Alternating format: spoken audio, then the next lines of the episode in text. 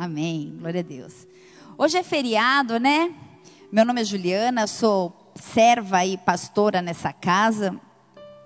E hoje é feriado, que saudade de um feriado, né? Quanto tempo a gente não descansa, não fica em casa de boa. Sim ou não? Todo mundo, acho que cansado, né? Eu fiquei em dúvida. Eu falei, esse feriado não tinha sido é, antecipado? Hoje é feriado, não é feriado? Que história é essa? Também estou confusa. E muitas pessoas estão, né, não sabem se é quinta, se é segunda, se é sábado, se é terça-feira. Eu sou uma dessas. Às vezes eu não sei não tenho noção nem do mês que a gente está falando. Deus, que ano de 2020 é esse? Estou tentando fazer um planejamento desde janeiro, a gente está em junho. Como está passando, voando, né? como as coisas nos atropelaram.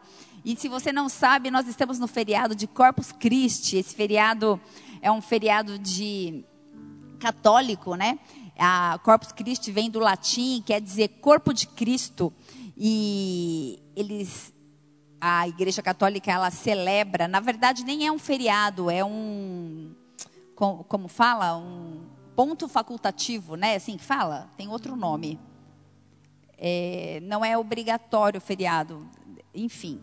Mas é, essa comemoração nessa quinta-feira se dá exatamente 60 dias após a Páscoa. É só uma curiosidade para você que não sabe, porque, é, porque hoje é feriado, tá bom? Então vamos ao que importa. E o tema desse culto é movimento. O movimento. E eu queria fazer mais uma oração antes de começarmos. Se você puder. É... Não se distraia. Eu sei que muitas vezes você está num ambiente, né? Talvez você esteja lavando louça, talvez você esteja fazendo janta, talvez você esteja cuidando dos seus filhos, até porque na tua casa não tem departamento infantil. E eu acho que mesmo com a volta ao normal, né, quando nós voltarmos a congregar no templo, eu acho que o Ministério Infantil vai ser o último que vai voltar. Eu creio que esse ano a gente não tem mais Ministério Infantil. E isso não é uma informação oficial, mas é um achismo. Eu acho que isso vai acontecer. E, enfim, é, porque tudo está muito imprevisível, né? Então, talvez você esteja em situações bem adversas para adorar o Senhor. E eu sei que isso não é apenas na sua casa, mas é na minha e de outras tantos brasileiros. Mas eu queria a te desafiar a guardar os dias de culto, assim como você guardava para se arrumar e sair da tua casa e vir não chegar atrasado, não entrar atrasado na, na live, é começar desde a leitura do salmo. Não trate sem temor, sem reverência. Se organize para você não ser roubado, porque o Senhor tem coisas importantes, especiais para mim e para sua vida, através da palavra liberada, através dos teus pastores, daquele que, ele, daquele que o próprio Deus confiou para pastorear, para tutoriar, para direcionar espiritualmente a sua vida. Amém? Glória a Deus. Então vamos orar, Pai. Eu quero interceder por centenas de famílias, Pai, por homens, mulheres, jovens, crianças, pelos adolescentes, pelos nossos pequeninos que estão sem ministério infantil. As nossas crianças amam vir à igreja, Deus. Nós estamos vivendo tempos é, esquisitos, difíceis, às vezes falta até o adjetivo para especificar o que nós estamos vivendo, mas o Senhor está no controle de tudo. Muitas vezes nós perdemos o controle, mas o Senhor jamais. Por isso, eu quero interceder, eu quero unir a minha fé com a fé de tantas pessoas em intercessão, Pai, a favor de pessoas que estão nesse momento cansadas, desesperançosas, desanimadas, feridas, sem estímulos, pessoas que se sentem apostatando da fé pessoas que amam a Jesus e não querem é, afastar-se do seu relacionamento com eles, mas que estão cansados, pessoas que se sentem cansadas, pessoas que não não entendem, não entendem um novo um novo ciclo, não conseguem é, mudar de fase e isso não te traga nenhum tipo de culpa, não é essa a intenção da minha intercessão, mas nós precisamos nos readaptar, nós precisamos nos movimentar, porque a vida é um movimento e água parada dá dengue, e a gente não pode ficar parado. E eu quero interceder para que haja movimento, movimento nos lares, movimento espiritual. Por isso, Espírito Santo de Deus, aonde a minha voz não alcançar, aonde as nossas mãos não alcançarem, as, do, as mãos do Senhor alcançam. Espírito Santo de Deus, eu quero clamar por miríades de anjos liberadas, Pai, em favor de casas, de lares, de familiares, de pessoas que estão passando momentos tempestuosos, angustiantes, pessoas cheias de incertezas e medos, pessoas que se sentem pesadas, com fardo, com um jugo pesado. Espírito Santo de Deus, eu quero clamar para que o Senhor venha abraçá-las, eu venho clamar para que o Senhor dê ordem aos seus anjos a respeito dos teus filhos, porque o Senhor diz que daria ordem aos seus anjos a nosso respeito.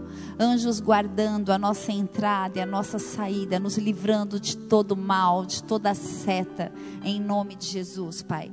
E que a palavra liberada hoje traga movimento, e que a palavra liberada hoje traga vida, e que a palavra liberada hoje seja eficaz e poderosa. Por isso eu me diminuo, porque não há nada em mim capaz de tocar alguém ou de transformar alguém, não existe eloquência, não existe é, conhecimento teológico ou cultural, mas eu quero clamar pela manifestação do Espírito Santo em mim, através de mim, por isso eu me diminuo para que o Senhor cresça.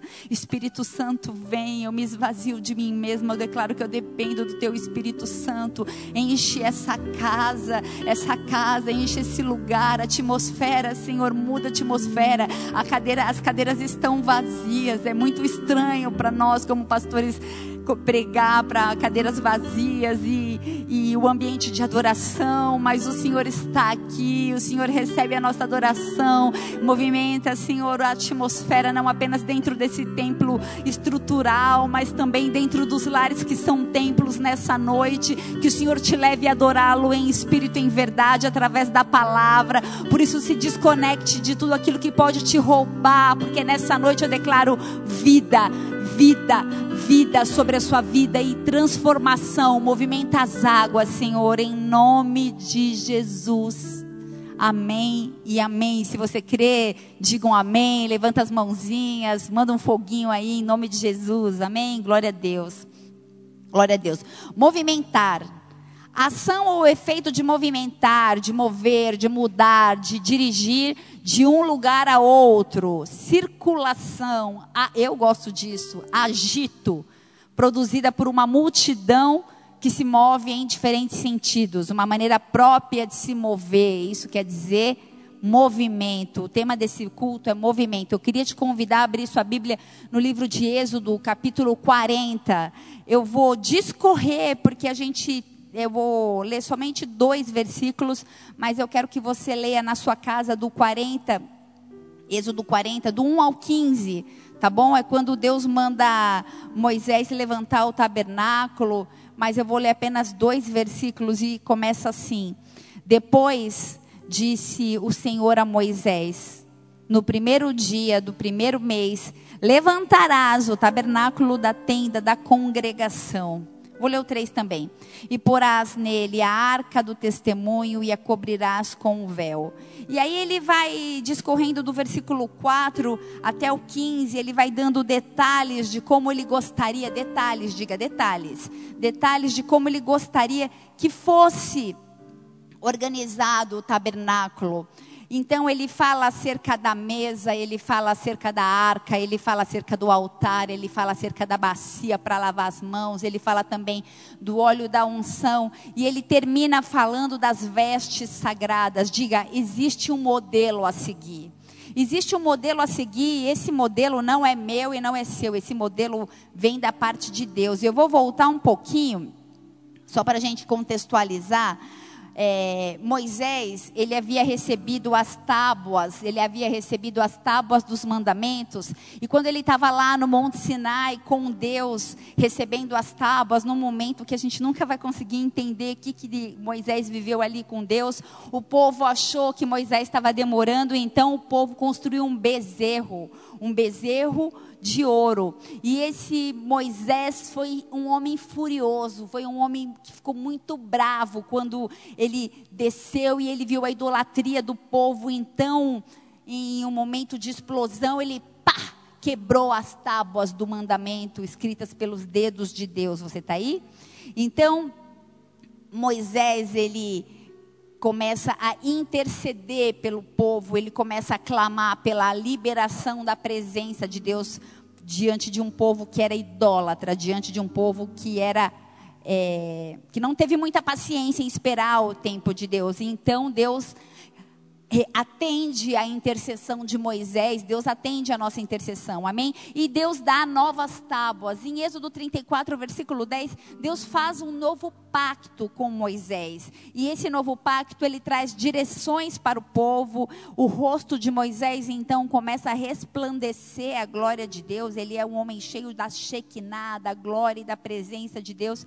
Em Êxodo 35, Moisés fala então desse pacto que foi feito com Deus ao povo. Ele fala de um tempo novo. Ele fala que o povo ia precisar se mexer, que o povo ia precisar se movimentar, que o povo ia precisar se organizar, ia precisar trazer ofertas, porque ia ser necessário estabelecer uma tenda de adoração um tabernáculo. Então, do capítulo 36 até o capítulo 40 de Êxodo, depois eu quero te desafiar, leia o livro de Êxodo. Deus começa a falar de detalhes, como Ele quer que o tabernáculo seja construído. Você está aí?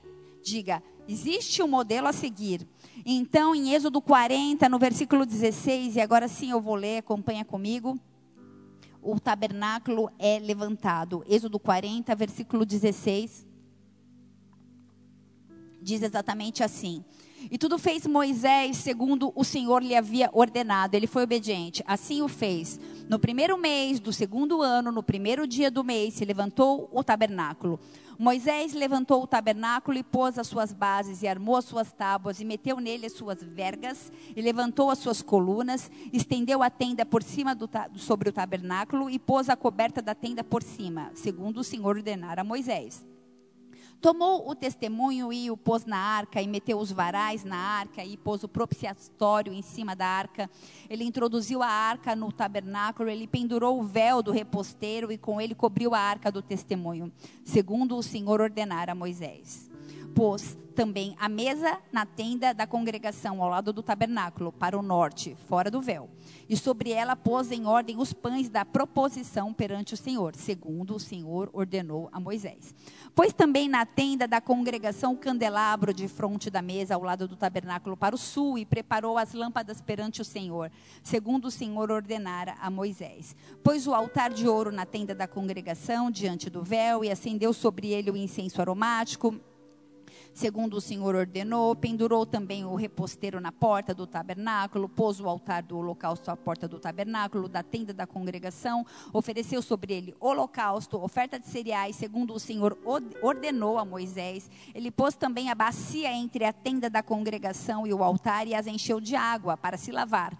Nela, Moisés, Arão e seus filhos lavavam as mãos e os pés, enquanto entravam na tenda da congregação e quando se chegavam ao altar, quando o Senhor ordenara, segundo o Senhor ordenara a Moisés. Levantou também o átrio ao redor do tabernáculo e do altar pendurou o reposteiro da porta do átrio. Assim Moisés acabou a, a, obra. Deixa eu te falar uma coisa: existe um modelo, existe uma forma que Deus quer que seja feito. Então, no capítulo no versículo, ou melhor, no capítulo 40, que é o último capítulo de Êxodo, no versículo 34 fala assim: Então, após obedecer, após seguir o modelo, após fazer tudo do jeito que ele falou no livro inteiro, então a nuvem cobriu a tenda da congregação e a glória encheu o tabernáculo. Moisés não podia entrar na tenda porque a nuvem permanecia sobre ela e a glória do Senhor enchia o tabernáculo.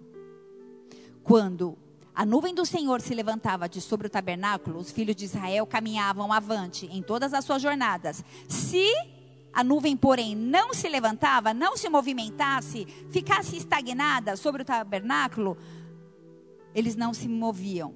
De noite, a nuvem do Senhor repousava sobre o tabernáculo. De dia, Ou, ou, falei o contrário. De dia, a nuvem do Senhor repousava sobre o tabernáculo. E à noite, havia fogo à vista de toda a casa de Israel em todas as suas jornadas. O movimento atrai a glória de Deus. Repete comigo: o movimento atrai a glória de Deus. Tudo isso foi feito, todos os detalhes, todas as provas de obediência que Deus deu. Não, ninguém perguntou por que as vestes sacerdotais, por que a mesa do lado do propiciatório, por que a bacia de cobre. Não, é ruquinho, estou mandando obedeça. Amém? Então Deus deu todos os direcionamentos para que depois a glória viessem. O movimento atrai a glória de Deus. A ênfase principal do livro de Êxodo é a descrição de uma jornada de vida sob a orientação do Senhor. Ei, deixa eu te falar uma coisa. Será que você está disposto a ter uma jornada de vida sob a orientação do Senhor? Não sei você, mas só de ler, ufa, quanto detalhe. Às vezes dá um cansaço só de ler. Imagina o Senhor dando orientações para mim e para a sua vida em detalhes. Será que a gente está disposto a obedecer? Será que a gente está disposto a se movimentar? Será que a gente está disposto a se mexer? Olha para a pessoa que está do seu lado, se você tiver com alguém na sua casa, dá um chacoalhão nela, fala assim: movimente-se, mexa-se, mova-se.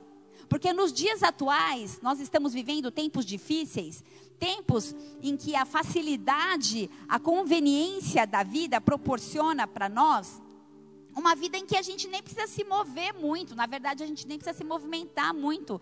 A gente está é, estabelecendo em nós uma cultura de ocie, ociedade, ociosidade, ociosidade, de ócio. E essa cultura ela tem entrado também na igreja, ela tem entrado também na nossa vida cotidiana, na nossa vida cristã e até na nossa vida profissional. Muitas vezes a ociosidade tem causado paralisia. Tem gente que, até, que vai até na esquina de carro. Tem gente que, que fala com o marido no quintal pelo WhatsApp só para não levantar do sofá. A gente é acostumado a ter o controle remoto na mão, a gente muda de canal, a gente não se levanta mais. Quando a gente está com fome, o que, que a gente faz? Pega o celular e pede comida. Ai, hoje eu não estou afim. E aí, hoje eu não estou afim de novo. E hoje eu não estou afim de novo. Você está aí? Agora, até culto a gente pega pela internet. Ah, pastora, mas eu não tenho culpa. Mas isso talvez traga para nós ociosidade. Sabe por quê? Eu disse isso na hora da oração. Quando a gente tem um compromisso físico, a gente toma banho, a gente se troca, a gente se organiza e a gente vem para o culto. Em casa, não. Tudo bem, esse, eu, domingo eu não vim domingo à noite tá, assistir o culto de pijama, ok. Isso não é falta de reverência. Mas como eu me comporto durante o culto, Pode ser falta de, de reverência, amém? Eu quero despertar, sabe, isso é uma cobrança, é uma autocobrança. É sua para você mesmo. Então, o que, que a gente tem visto? Que muitos de nós temos nos tornado pessoas atrofiadas. Em todos os aspectos, eclesiásticos, profissionais, até financeiro. Hoje em dia, o maior desafio de Deus hoje é não deixar a gente parar, é nos manter em movimento. Porque a água parada está fadada a cheirar mal, da dengue, da mosquito. E muitos cristãos estão sendo paralisados pela comodidade da vida. E só quando a água é agitada, o milagre acontece. Por isso, se mova. A gente precisa entender que isso que nós estamos vivendo hoje, a gente precisa tomar muito cuidado, porque senão nós vamos baratear o evangelho. Você está me entendendo? Diga amém aí. Parece que a gente está propondo um evangelho como se ele fosse um sofá bom e confortável. E quem não quer um sofá bom e confortável? Aquele sofá que abraça quando você senta, que delícia. Então venha para Jesus que ele vai resolver os seus problemas, ele vai resolver sua vida, todas as suas questões, todas as suas contas, ele vai quitar as suas dívidas. E então assim a gente barateia o evangelho como se ele fosse uma proposta de um sofá confortável, mas não é isso o evangelho. O mundo de hoje não quer fazer mais nada. Muitos estão buscando, na verdade, uma boa aposentadoria. As empresas que mais prosperam nos dias de hoje são as empresas que incitam as pessoas a, a ganhar sem trabalhar. Ah, fica na sua casa e ganhe milhões. Você está aí? A gente tem vivido uma cultura de pouco esforço, de muita comodidade, de conveniência. Isso tem vindo, inclusive, para a igreja, isso tem vindo, isso tem migrado, inclusive, para a minha e para a sua vida espiritual. Porque a gente está na igreja e muitas vezes a gente começa a achar que não precisa se santificar. Ah, eu passo ali no vale de sal e está tudo santificado. Alguém vai fazer por mim. A gente não precisa se consagrar. Ah, eu dou lá uma oferta e me consagro, como era antes. Um empresário hoje, um empresário vivo, é um empresário que está sempre em movimento. Talvez você seja alguém que nesse momento, né, ouvindo essas palavras, seja alguém que olhe para você e fale: Ah, pastora, mas eu cresci tanto. Eu estou feliz com a minha vida. Eu estou em movimento. Eu cresci tanto. Mas não pare. Você cresceu, você se movimenta, mas você precisa continuar. Não dá para parar de andar. Não dá para olhar e falar assim: ah, até agora tá bom. Nós precisamos continuar, porque se a gente parar, a gente vai morrer. Posso ouvir um amém aí? Uma mãozinha em nome de Jesus? Então, hoje, qual é o nosso novo desafio, nosso novo objetivo? A gente precisa de uma nova montanha para escalar. Isso não é ambição, isso é vida, porque quem vive se movimenta. Amém? Uma igreja viva é uma igreja que provoca os céus. Como assim provoca os céus? Quando Deus olha para a igreja e fala: é impossível eu não me movimentar nessa igreja. Quando Ele olha para uma pessoa ajoelhada, clamando, quando Ele olha para você eu estou falando de igreja, não esse templo físico, não essa estrutura, mas aí na tua casa, quando ele olha para o teu coração, para o teu temor e para a tua reverência, ele fala: impossível não atender a, a oração, a intercessão desse filho ou dessa filha. Existe movimento no mundo espiritual, não existe religiosidade, mas existe reverência. E isso movimenta o mundo espiritual. Nós provocamos a Deus através da nossa adoração. Quanto tempo você não tem adorado em espírito e em verdade? Posso te falar? Não é fácil adorar. É, nós estamos acostumados a apagar a luz aqui na igreja e ninguém olhar para a gente e a gente se jogar, chorar. E é uma delícia, a glória vem, a, o ambiente é propício para essa adoração. Mas e aí, em casa? Com um cachorro latino? Com uma confusão talvez instaurada por causa de uma rotina cotidiana?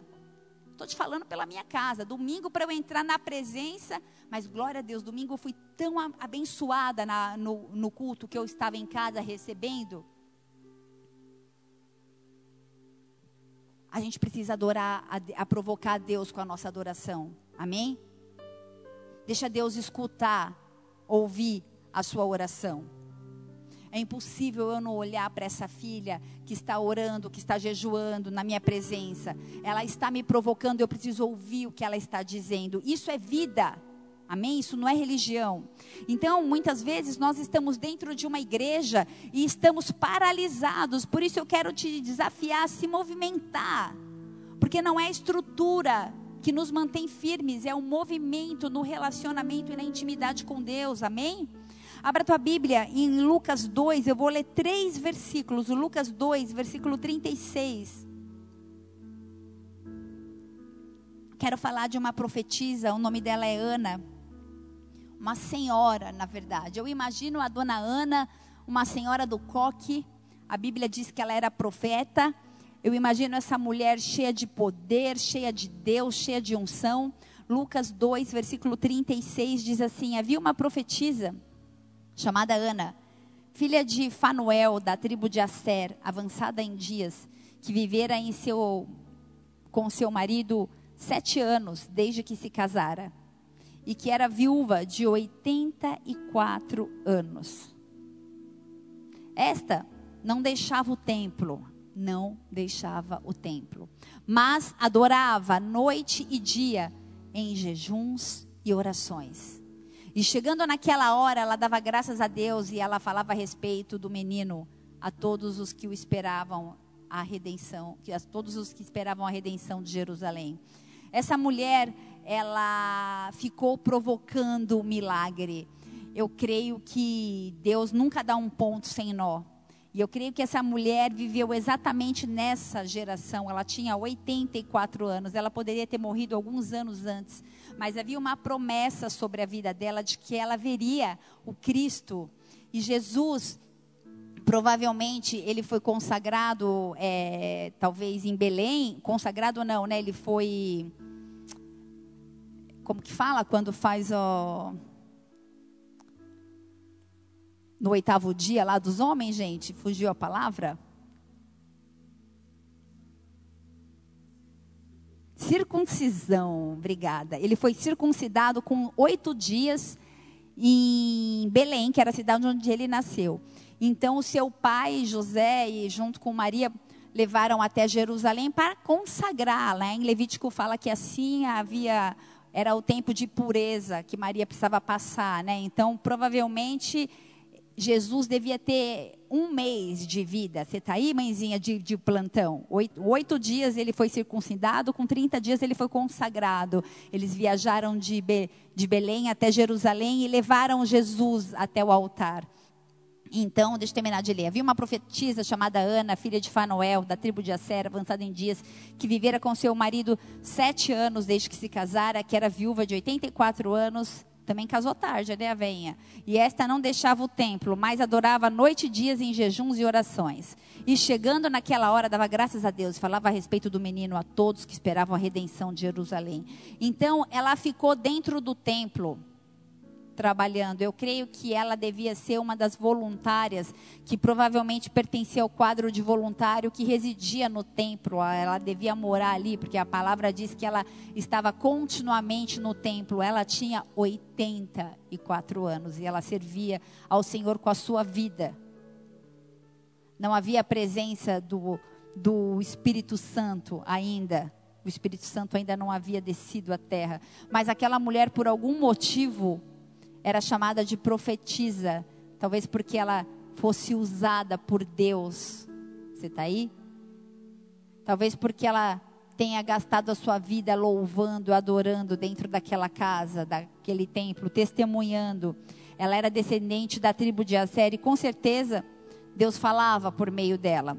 E ela conhecia a passagem em Isaías 9, versículo 6, que diz: Porque o menino nos nasceu, um filho se nos deu, o governo está sobre os seus ombros, e o seu nome será maravilhoso, conselheiro, Deus forte, Pai da eternidade, príncipe da paz. Deixa eu te falar uma coisa. 84 anos, aquela mulher temia o Senhor e ela contemplou a promessa. Você está aí? Eu não sei quanto tempo faz que você espera algo ou alguma coisa, mas precisa movimento. Essa mulher não parou, essa mulher não adoeceu, essa mulher, ela foi chamada de profetisa num tempo que não havia ação do Espírito Santo liberada. Ela era uma mulher usada por Deus, ela servia em oração e jejum. Deixa eu te fazer uma pergunta: qual foi seu último jejum? Porque às vezes a gente murmura, murmura, reclama, reclama, quer ver Deus agir, mas a gente não faz nada. E essa mulher, eu não sei mais, porque a Bíblia não diz mais nada acerca dela, mas ela viu o Cristo. Ela viu Jesus. Ela tinha fé e ela é um modelo para mim e para você. 84 anos em movimento, não foram em vão os, os, movimentos dela nesses 84 anos. Deixa eu te falar, eu não sei quantos anos você tem e quais têm sido os movimentos da sua vida. Talvez você já se movimentou daqui para lá, de cá para lá, profissionalmente, financeiramente, espiritualmente, já mudou de igreja, já mudou de trabalho, já fez tanta coisa. E fala: Meu Deus, não aguento mais. Mas não é em vão. O Senhor trabalha, Ele está no controle. 84 anos e essa senhorinha, ela foi agraciada, ela viu seus olhos contemplaram Jesus, o Pai da eternidade, o príncipe da paz. Ana se movia através de jejum e oração. O maior esforço de Deus na minha e na sua vida é nos levar até o nosso destino profético. Por isso é preciso que a gente não pare. Porque se a gente parar, nós não vamos alcançar o destino profético estabelecido por Deus. Você está aí? Existe um destino estabelecido por Deus, profético, para mim e para você. O único capaz de impedir que isso aconteça sou eu e você. Nós saímos de uma guerra e entramos em outra. Sabe por quê? Porque nós estamos indo em direção ao destino profético. A guerra é um sinal de que a gente está no caminho certo. Moisés, ele saiu do Egito com milhões de pessoas e ele só sabia que o caminho era pelo deserto. Não existe cristão que não é treinado se não for no deserto. Deserto é centro de treinamento. Deserto é uma forma de seleção. Ei, muitos são chamados. A gente conhece isso? Poucos são escolhidos.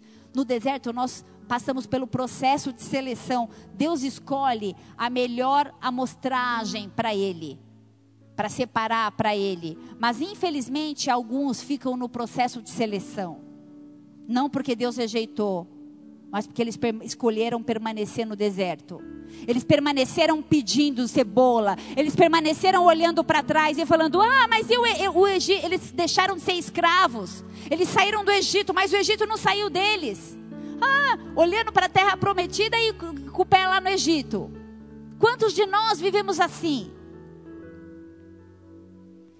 Mais difícil do que passar por qualquer universidade é passar na seleção de Deus. E deixa eu te falar uma coisa: quer ser aprovado? Tem que ser provado. Não existe aprovação sem prova.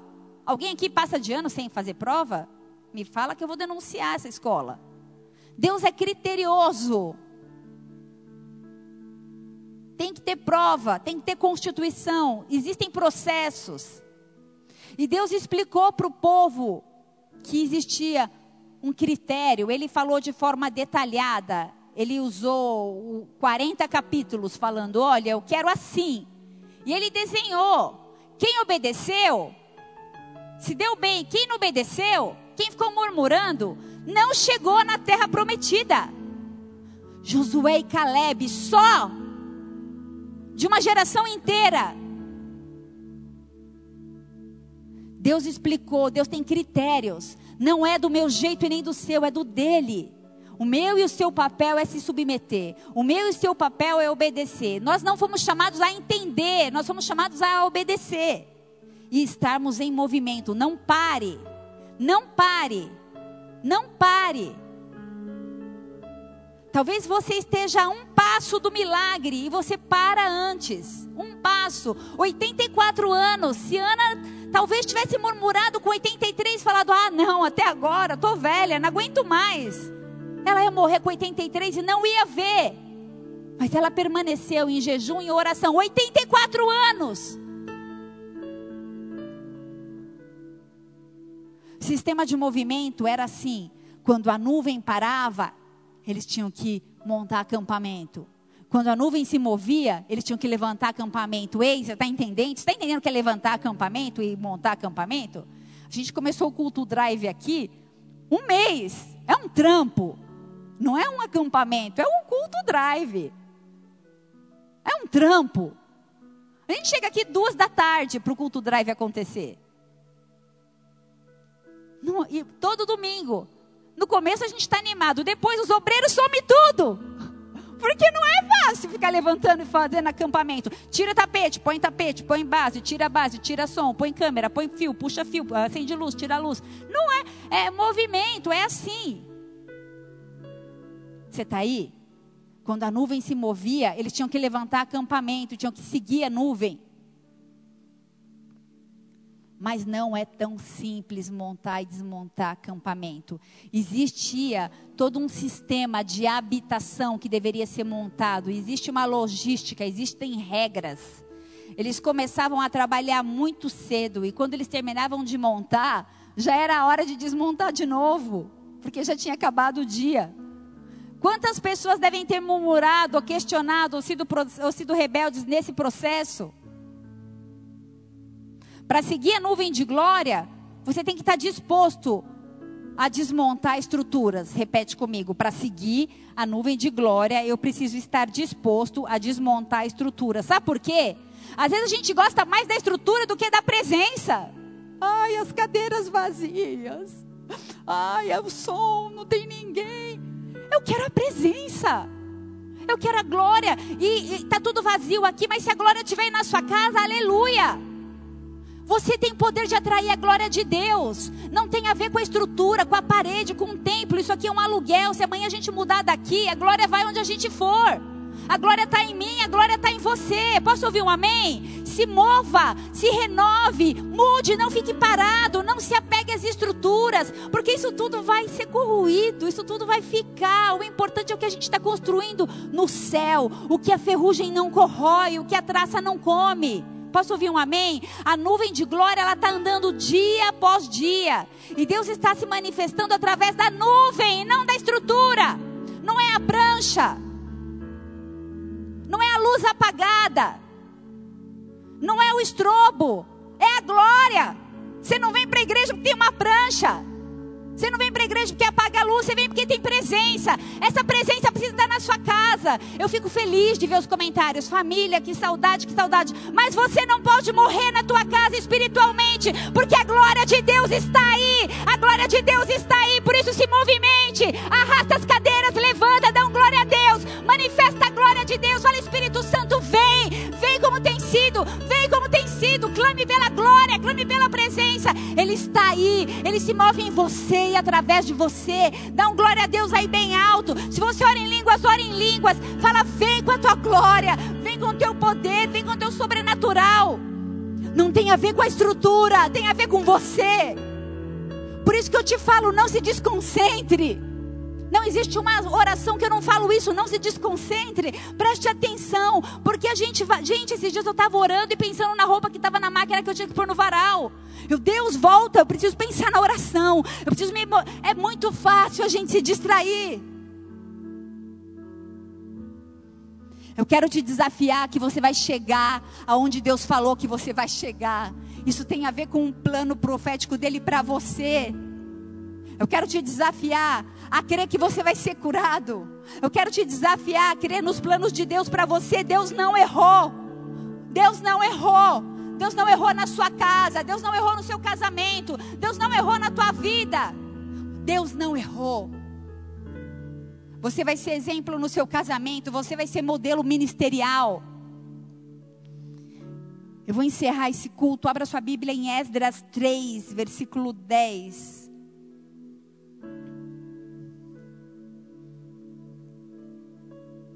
Quando a Babilônia destruiu Jerusalém, eles destruíram o templo, eles destruíram tudo. E os remanescentes sobraram e eles sofreram por causa da estrutura. Esdras 3, versículo 10 diz assim: Quando os edificadores lançaram os alicerces do templo do Senhor, Apresentaram-se os sacerdotes paramentados e com trombetas, e os levitas, filhos de Asaf, com símbolos para louvarem o Senhor, segundo as determinações. As determinações, existem regras. Antes eram de Moisés, agora são as determinações de Davi, rei de Israel. Eles cantavam alternadamente, louvando e rendendo graças ao Senhor com estas palavras: Ele é bom, porque a sua misericórdia dura para sempre sobre Israel. E todo o povo jubilou. Você entendeu que ele só disse que o Senhor era bom e a glória veio? A glória vem. Quando a gente exalta, a glória vem não tem nada a ver comigo e com você. Quando a gente declara o Senhor é bom, de repente a glória vem, a casa é cheia. O Senhor é bom e a sua misericórdia dura para sempre. E todo o povo jubilou com altas vozes, louvando ao Senhor por se terem lançado os alicerces da sua casa. Porém, muitos dos sacerdotes e levitas e cabeças de família, já idosos, que viram a primeira casa, o templo anterior, esse que Moisés é, esse que Davi tinha feito, choraram em alta voz quando Davi não é Salomão é, clamaram em alta voz quando à sua vista foram lançados os alicerces desta casa. Muitos, no entanto, levantaram as vozes com gritos de alegria, de maneira que não se podia discernir as vozes de alegria das vozes de choro do povo, pois o povo jubilava com grandes gritos que as vozes se ouviam de muito longe. O primeiro templo havia sido destruído e Deus chama novamente Neemias, Edras, Zorobabel para levantar eles novamente. Então esses jovens se alegravam porque eles estavam vendo a, o alicerce, a estrutura. Mas os anciãos, os antigos, os senhores, os velhos, eles choravam porque eles queriam ver a glória de Deus. Eles não estavam preocupados com a estrutura, eles queriam a presença. O que eu tenho que querer na minha vida é a presença, é a glória. Quem quer ver a glória de Deus tem que estar disposto a desmontar a estrutura. Você está aí? Você está acostumado a adorar com uma estrutura, com uma logística? Desmonta essa estrutura, porque agora é tudo diferente. Não é do teu jeito. Ah, mas assim eu não gosto. Ninguém está perguntando se você gosta. Agora é assim. Não fique preso às, às estruturas. Você tem que querer aquilo que é novo.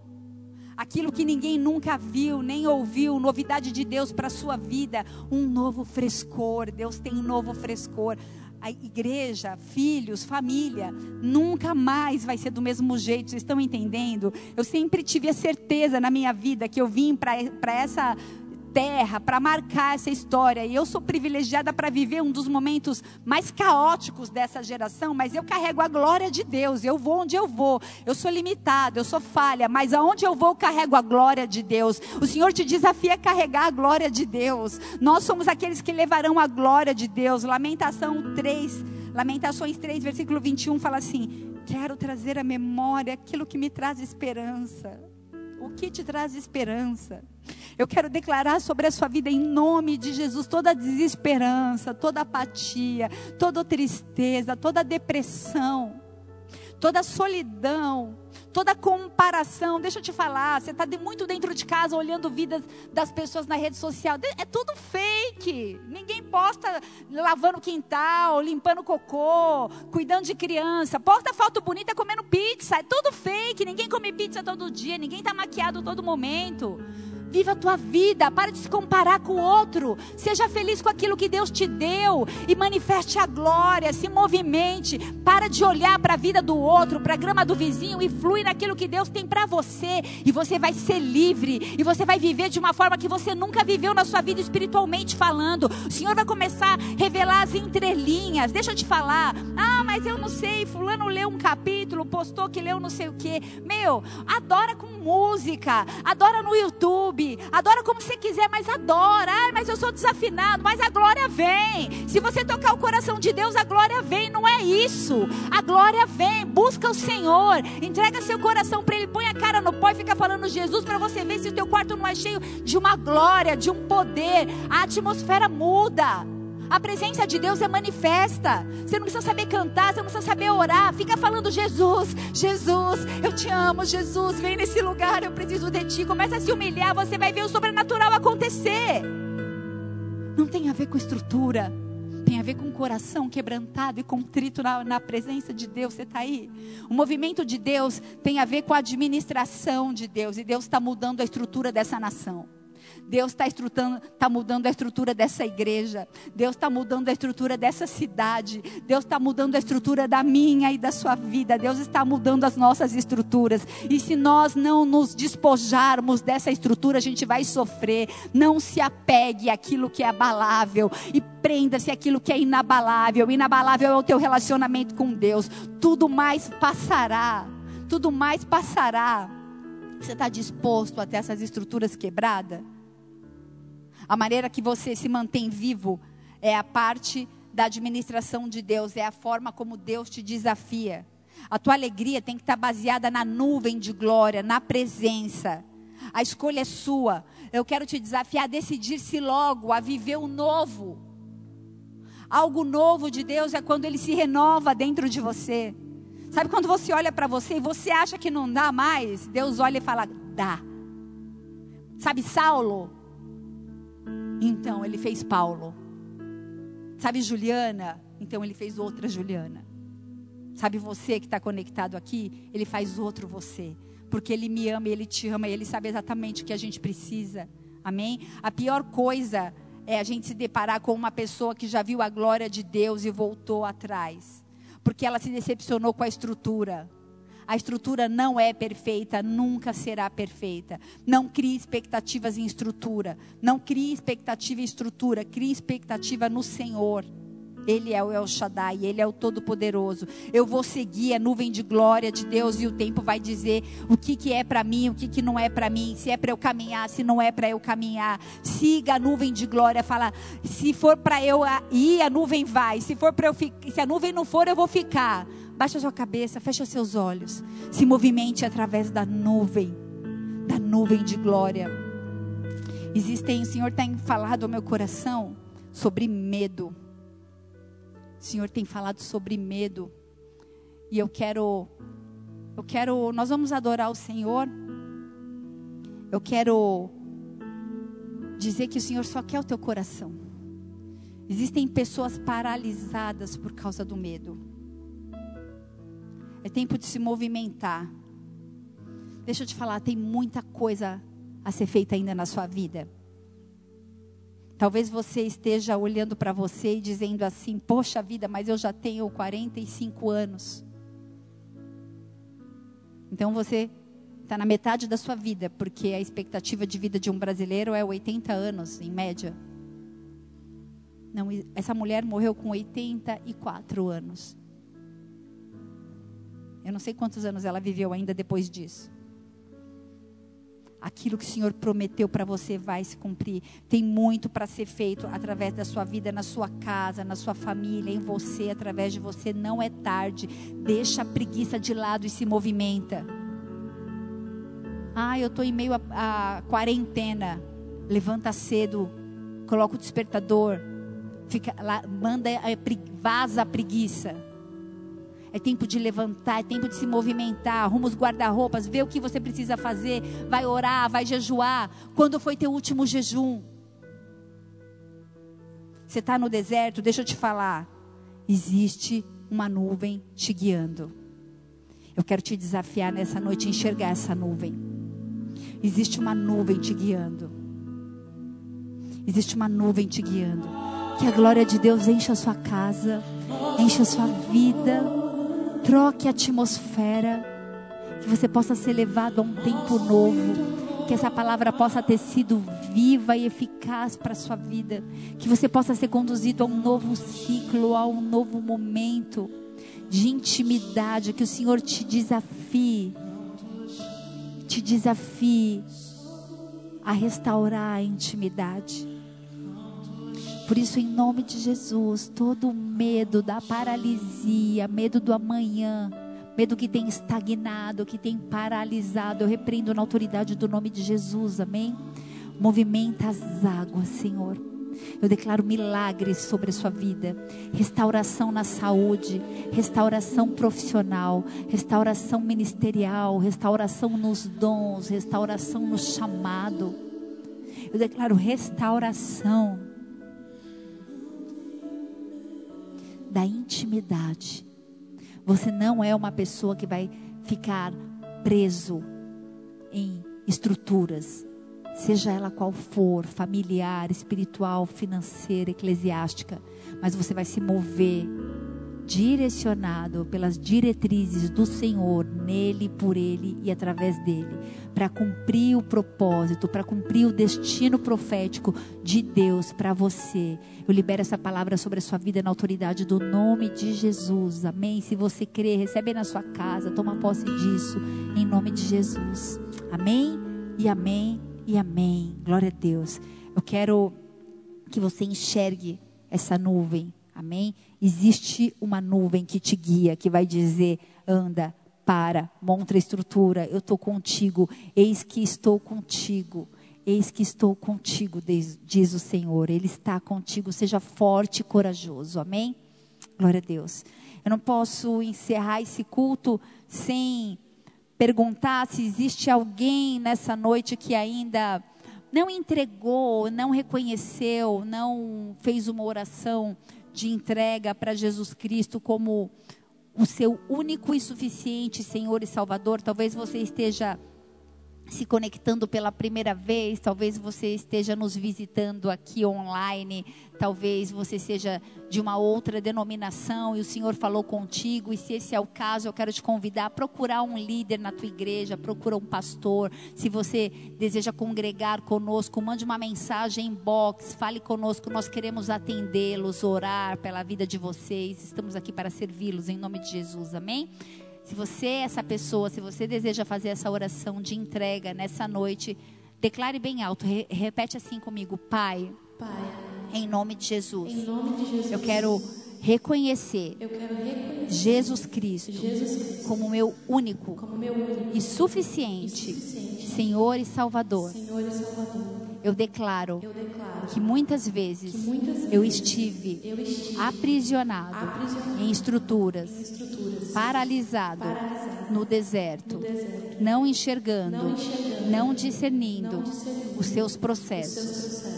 E eu declaro E eu declaro que eu lanço fora que eu lanço fora toda murmuração, toda murmuração, toda estagnação. toda estagnação. E eu quero E eu quero avançar para o meu destino profético, destino porque eu sei Porque eu que sei os planos do Senhor não são frustrados na minha vida.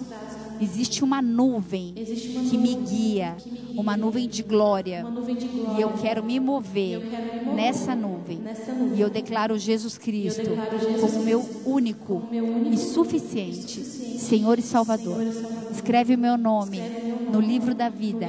Muda minha história. Me marca nessa noite.